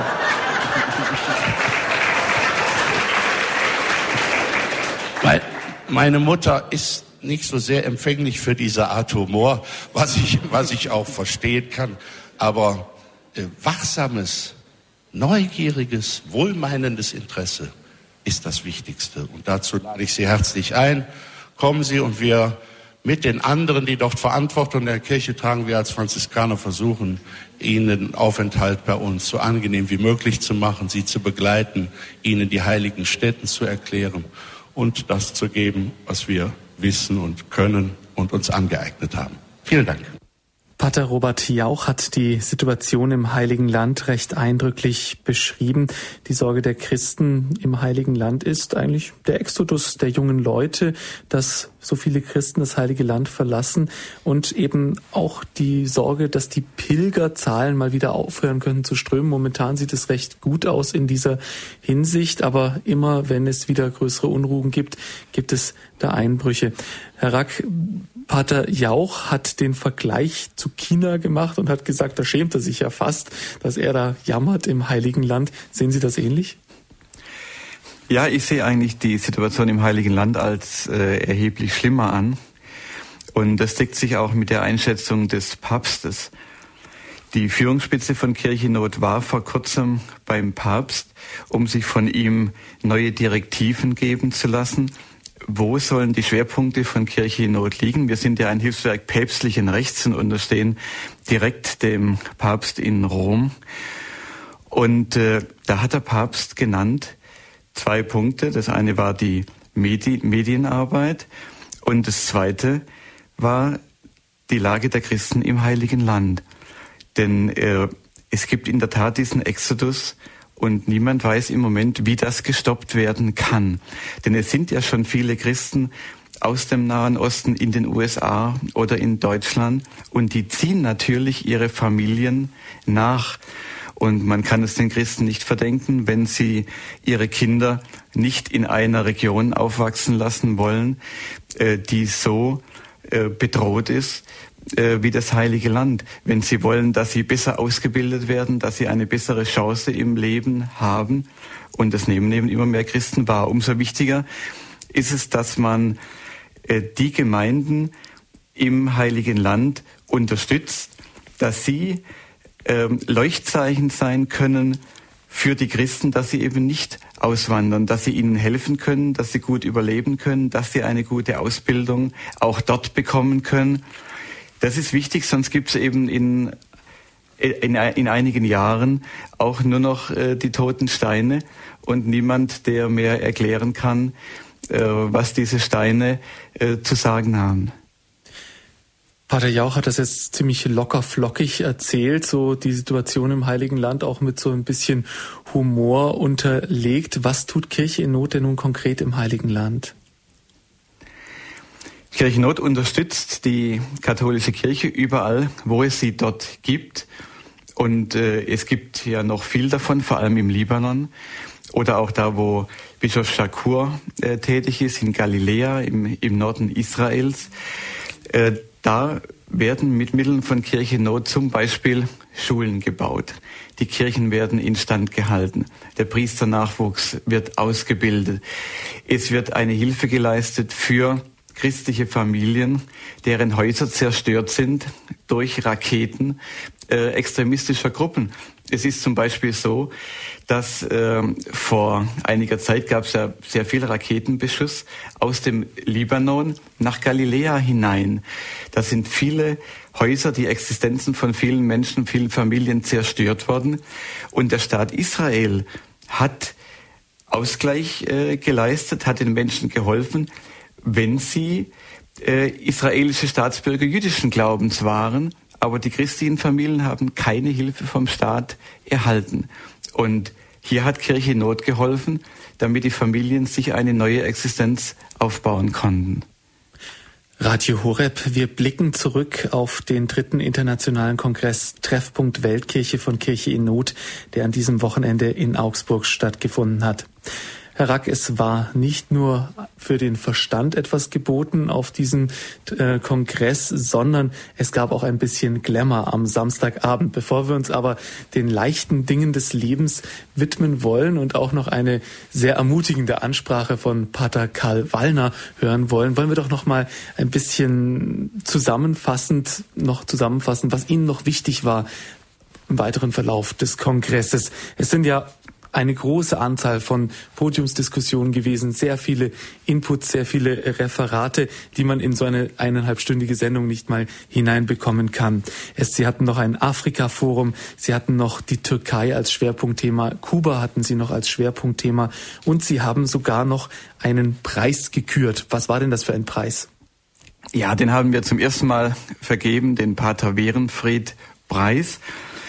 Und da ging es uns darum, Menschen als Beispiele herauszuheben, die bei uns in den deutschsprachigen Ländern durch eine äh, ganz, das kann eine ganz einfache äh, Aktion sein, christliches Profil im Alltag zeigen. Und es ging uns vor allem darum, solche Beispiele auszuwählen, die Vorbild sein können für ganz normale Christen bei uns. Und auf die Idee bin ich gekommen, als ich vor ein paar Monaten mit meiner Frau in den Flitterwochen in Kärnten war. Und da kamen wir in ein äh, Feriengebiet. Es war Sonntag. Äh, es war ein, ein touristischer Brennpunkt. Und äh, die Geschäfte hatten da alle ganz selbstverständlich offen. Aber die Hauptattraktion an diesem Brennpunkt, eine äh, große äh, Ausstellung von Edelsteinen aus der ganzen Welt, äh, die war geschlossen. Und es war ein äh, Schild an der Tür, äh, das hat, äh, darauf stand, wir begrüßen Sie gerne am nächsten Werktag als Gäste. Wir freuen uns, wenn Sie uns besuchen. Aber der Sonntag ist nun mal der Tag des Herrn und da haben wir geschlossen. Jawohl, also das war der Grund für diese Preisausschreibung und Sie haben den Preis dann verliehen an Menschen, die auch hier bei Radio Horeb bekannt sind. Zum Beispiel die St. Clemens Kirche in Berlin, der Förderverein der St. Clemens Kirche. Dort wurde eigentlich durch ein Laienengagement eine eigentlich schon verlorene Kirche wiederbelebt. Und das wäre ja wirklich jammerschade gewesen. Nicht nur, weil es die Kirche war, die Kardinal von Galen, der bevor er in Münster äh, gewirkt hat, Priester in Berlin war. Nicht nur, weil es seine Kirche war, die er aus seinem privaten Geld, aus einer Erbschaft äh, erbaut hat, sondern diese Kirche, die ist ganz nahe dem Potsdamer Platz, also dem Zentrum Berlins. Und äh, Frau Wiegner die äh, diese Kirche gerettet hat. Man muss vielleicht vorausschicken, das Bistum hat diese Kirche verkauft und auch ein, einen größeren Trakt mit Priesterwohnungen und so weiter an einen privaten Investor. Die Hörer wissen ja, dass das Erzbistum Berlin große finanzielle Probleme hat. Und äh, der äh, Erzbischof von Berlin, Kardinal Stadzinski, hat gesagt, wir können nichts machen, wir brauchen einfach das Geld, wir können die Kirche nicht halten. Aber wenn es diese Privatinitiative schafft, diese Kirche zurückzumieten, dann äh, sind wir natürlich dafür und wir bieten also die ideelle Unterstützung an. Und das war die Grundlage für Frau Wiegner, sich um Unterstützung zu bemühen. Und sie hat die Idee, und das läuft ja auch schon, ein Zentrum zu schaffen, in dem rund um die Uhr die eucharistische Anbetung möglich ist. Sie hat indische Priester geholt, die das Ganze betreuen. Und so gibt es jetzt eine Oase mitten im Zentrum, äh, mitten in Berlin, wo man immer hinkommen kann und die Möglichkeit hat, ähm, Gott anzubeten in der heiligen Eucharistie. Ein wahrhaft preiswürdiges Engagement. Also, wie ist denn Ihr Preis nun dotiert? Bekommt ihr auch Geld dafür? Ja, es ist mehr äh, symbolisch.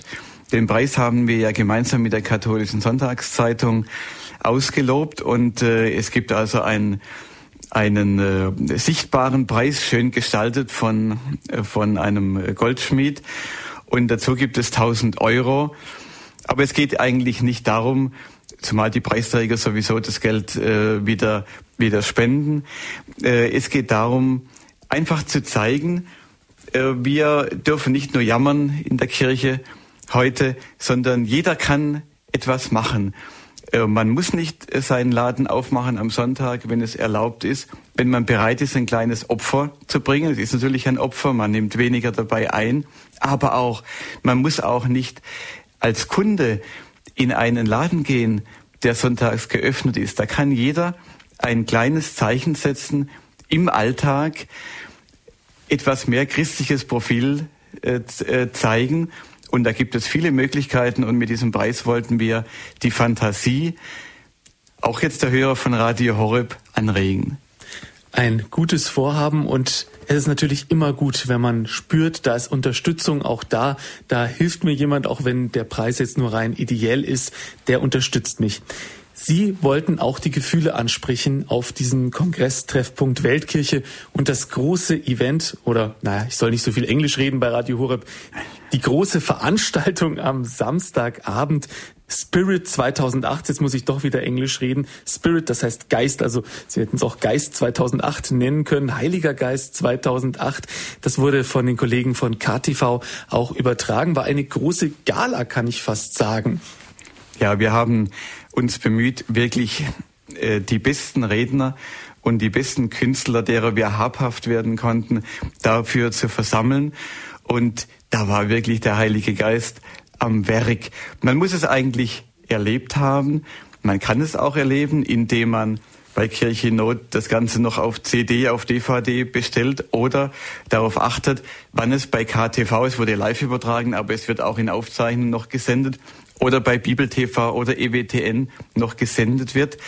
Äh, die, die, der christliche Glaube ist nicht nur etwas äh, für den Intellekt, da ist immer der ganze Mensch angesprochen und da gehört auch Begeisterung dazu, da gehört auch das Gefühl mit dazu.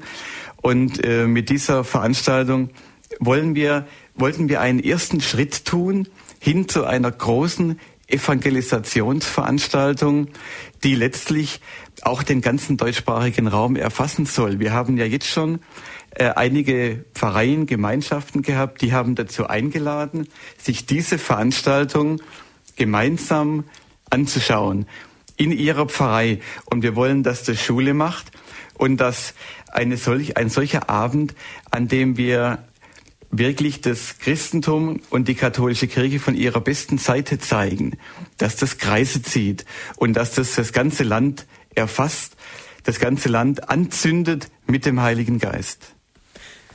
Anzünden mit dem Heiligen Geist. Liebe Zuhörer, Sie haben es gehört, das müssen Sie erleben. Wir werden auch schauen, ob wir es vielleicht bei Radio Horeb auch nochmal wiederholen können, auch wenn man natürlich die ganzen visuellen, also die sichtbaren Eindrücke dazu auch braucht. Das war, wie gesagt, ein schöner Galaabend.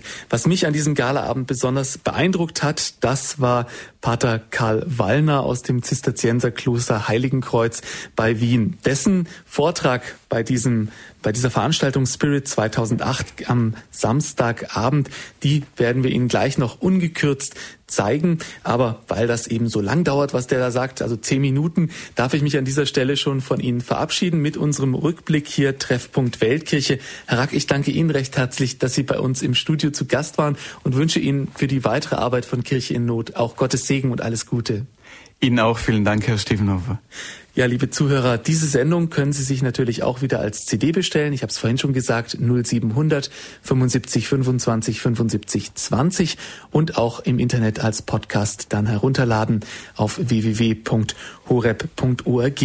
Und jetzt lassen Sie sich mitreißen. Es war wirklich eine mitreißende Ansprache, genauso wie die Veranstaltung mitreißend war. Pater Karl Wallner. Ich wünsche Ihnen eine gute Nacht, liebe Zuhörer.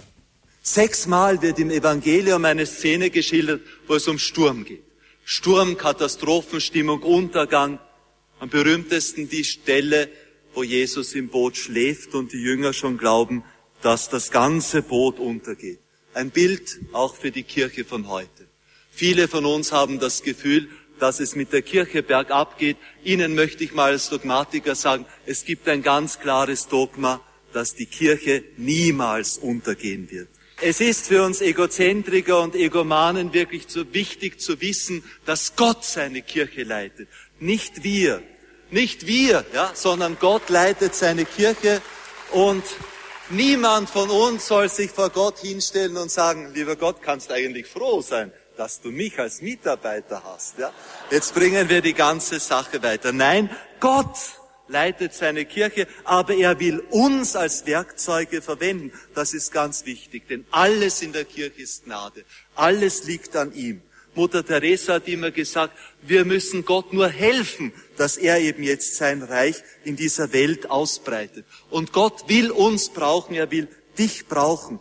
Haben Sie das schon einmal durchgelesen im Evangelium, diese vielen Stellen, wo es um die Talente geht? Die Talente, die Gott einem anvertraut. Und nicht der wird gepriesen, der seine Talente, oh wie bescheiden, vergräbt und nichts damit macht, sondern der, der mit seinen Talenten wuchert, der etwas macht, der etwas tut, der die Talente vermehrt.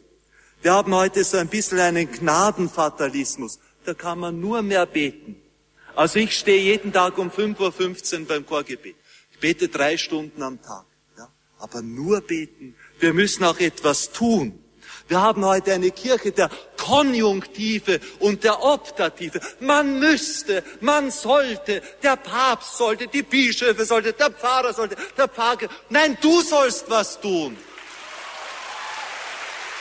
Wir haben heute, das Jahr 89, wo die Sowjetunion untergegangen ist, ist lange vorbei. Aber wir haben immer noch die sowjetunionisierte Kirche. Sowjet heißt ja Rat.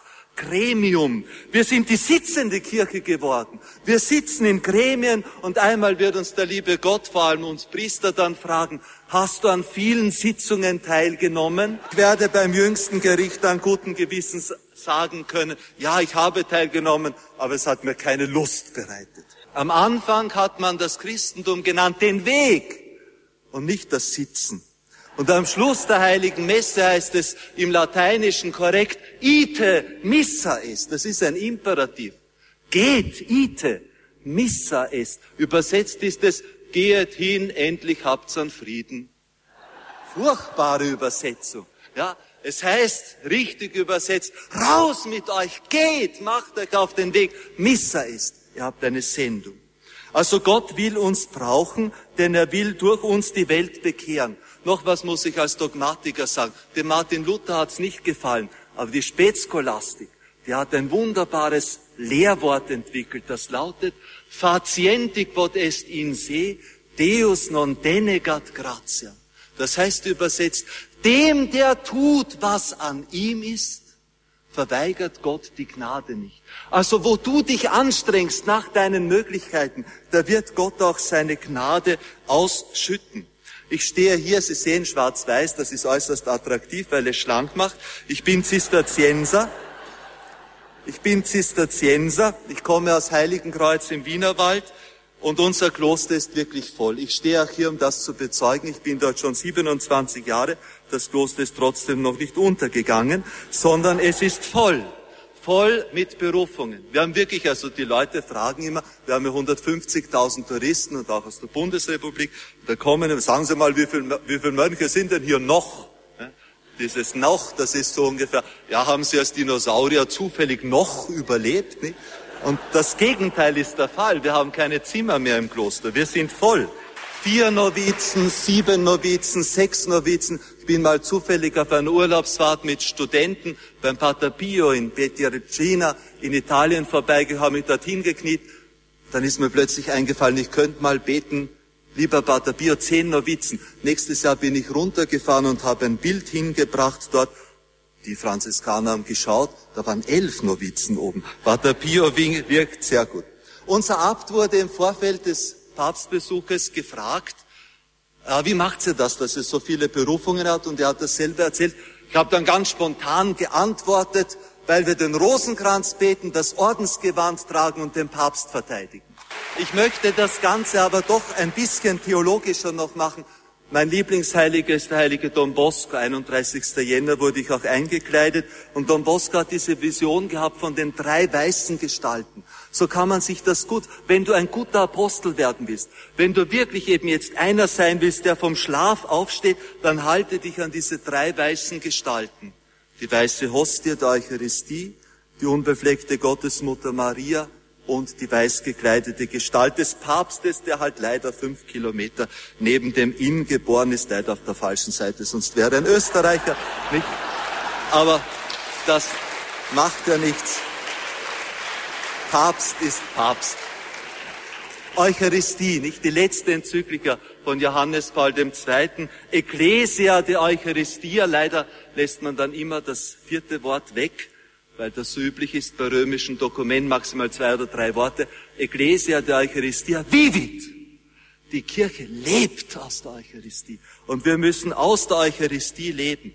Ich darf euch bezeugen, in Heiligenkreuz einmal im Monat am Herz-Jesu-Freitag, steiler Gebetsabend eben, wo wir gesagt haben, liebe Jugendliche, nach Heiligenkreuz kommt man nicht, um irgendeine Party zu feiern.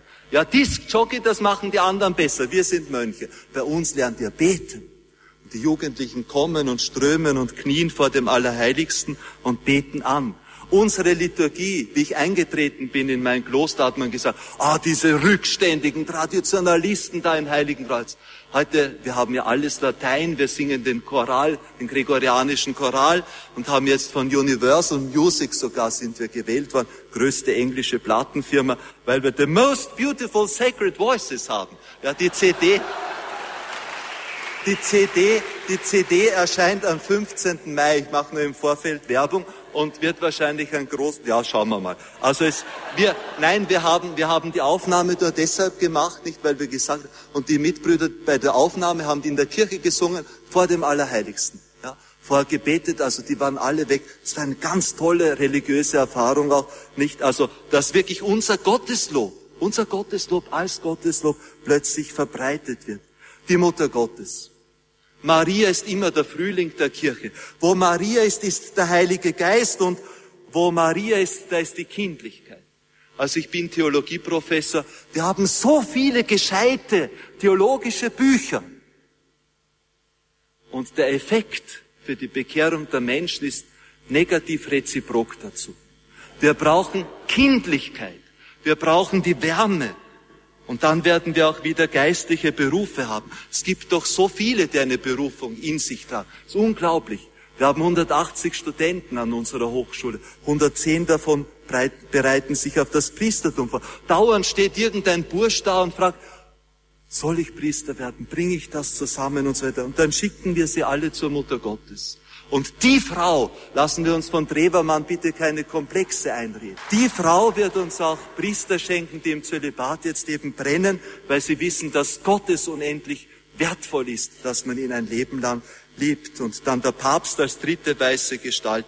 Naja, also wie gesagt, fünf Kilometer daneben, aber trotzdem Papst. Er liebt Heiligenkreuz und war immer wieder bei uns auf Besuch und das ist ganz, ganz, also war wunderbar, wie er am 9. September auf eigenen Wunsch zu uns gekommen ist. Er ist aus dem Auto ausgestiegen und hat gestrahlt, ja, vor aller Welt gestrahlt und ist in Meditation versunken, als wir den gregorianischen Choral angestimmt haben. Also Gott will dich brauchen, deshalb bitte hör auf, gegen die Nacht zu schimpfen. Zünde ein Licht an. Und jetzt das letzte noch, das Apostolat. Das Testament des Herrn lautet, er sagt es auf dem Ölberg vor seiner Himmelfahrt, hinaus. Geht hinaus in die ganze Ite. Geht hinaus in die ganze Welt. Mateteuserte, Pantes heißt es. Macht alle Menschen zu meinen Jüngern. Hat irgendwer gesagt, dass das Christentum eine Religion der privaten Elite ist? Hat irgendwer gesagt, dass die Moslems, die zu uns kommen und oft auch Suchende sind, nicht auch etwas von Christus hören dürfen? Es ist bedrückend zu wissen, dass wir in Heiligenkreuz den einzigen Katechistenkurs haben, der spezialisiert ist eben jetzt für die Katechetisierung von türkischen Moslems. Gott hat alle Menschen gemeint und wir müssen wieder eine missionarische Kirche werden. Seit der Aufklärung gibt es diesen Kampf gegen das Christentum. Wir haben gerade dieses Gedenkjahr eben 1938 in Österreich. Ein Mitbruder in Dachau einer in der Todeszelle und so weiter. Furchtbar. Kampf gegen das Christentum. Und deshalb diese Verschämtheit auch heute in der modernen Welt. Bitte Schluss mit unserem Minderwertigkeitskomplex. Die anderen sollten einen haben, weil die sind daneben. Vor Jugendlichen sage ich immer, ihr müsst eine heilige Sturheit entwickeln, ja, damit ihr wirklich unverschämt seid in der Öffentlichkeit der Bekenntnis eures Glaubens. Für uns ist es ja leicht, ich bin so ein ganz sturer Habittrager, also außer wenn ich ins Schwimmbad gehe, weil eine Badehose schwarz-weiß mit Kapuze ist noch nicht erfunden, aber dann würde ich auch, nein, aber ich trage den Habit immer in der Öffentlichkeit und das ist dann ganz lustig, nicht? Du gehst in Wien, da kommt so eine Gruppe Halbstarker, da siehst du, wie die schon vorher schauen und spotten und so weiter. Und dann gehst du einfach durch die, durch, bitte, ich tu mal leicht mit 1,92er. Dann gehst du einfach durch, durch die und sagst, Hallo! Oder auf Wienerisch, Servus! Oh, er spricht! Ja. Und dieses, dieses öffentliche Zeugnis, ja, also Sie haben es ein bisschen schwerer, nicht, weil Sie nicht so hübsch angezogen sind, nicht? ja, aber dieses öffentliche Zeugnis, ja, mit Mut und Humor, ja, also mit ein bisschen Schmäh, sagen wir auf Wienerisch, das ist, glaube ich, ganz wichtig. Denn Gott und das Zweite Vatikanische Konzil wollte ja nicht Welt in der Kirche, sondern es wollte Kirche in der Welt von heute und wir gehören hinaus. Ich schließe noch einmal mit einem Wort über das Zweite Vatikanische Konzil. Dieses hat ein wunderbares Dekret verabschiedet. Wir dürfen nämlich nicht glauben, ja, also jetzt Mission und der Kirche, Kirche, äh, den Willen Christi, Ausbreitung des, ja, das ist Sache der Pfarrer und wir beten, dass wir genügend Geist. Nein, bitte. Zweite Vatikanische Konzil hat ein Dekret über das Laienapostolat und meint damit nicht den Kampf um die drei Quadratmeter um den Altar, ja, um den Priester zu vertreiben. Ja. Es meint damit, es meint damit Getaufte und Gefirmte als Apostel hinaus in die Welt.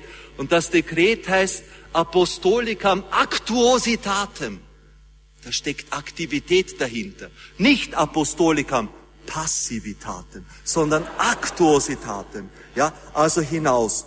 Und es ist wirklich kein Hochmut, wenn wir mit unseren Talenten wuchern, wenn wir sie vermehren. In Heiligen Kreuz, ich möchte noch einmal sagen, erleben wir viel Gnade, viel Wachstum. Ich sage auch zum Schluss dazu, das muss ich, was bei uns lebt, ist durch viele Tränen, durch viele Opfer, ist durch gelebte Treue und durch Sühne erkauft worden. Also so locker, wie ich jetzt gesprochen habe, so locker ist das auch nicht, das muss ich auch dazu sagen. Da steckt ganz viel Opfer auch drinnen. Aber eines ist gewiss, Gott will uns Zukunft schenken. Er will alle retten und er will es durch uns tun. So bieten wir ihm doch großmütig unseren Einsatz an. Jeder von uns wuchere mit den Talenten, die Gott ihm verliehen hat, zur Ehre Gottes und zur Freude der seligsten Jungfrau und Gottesmutter Maria. Danke.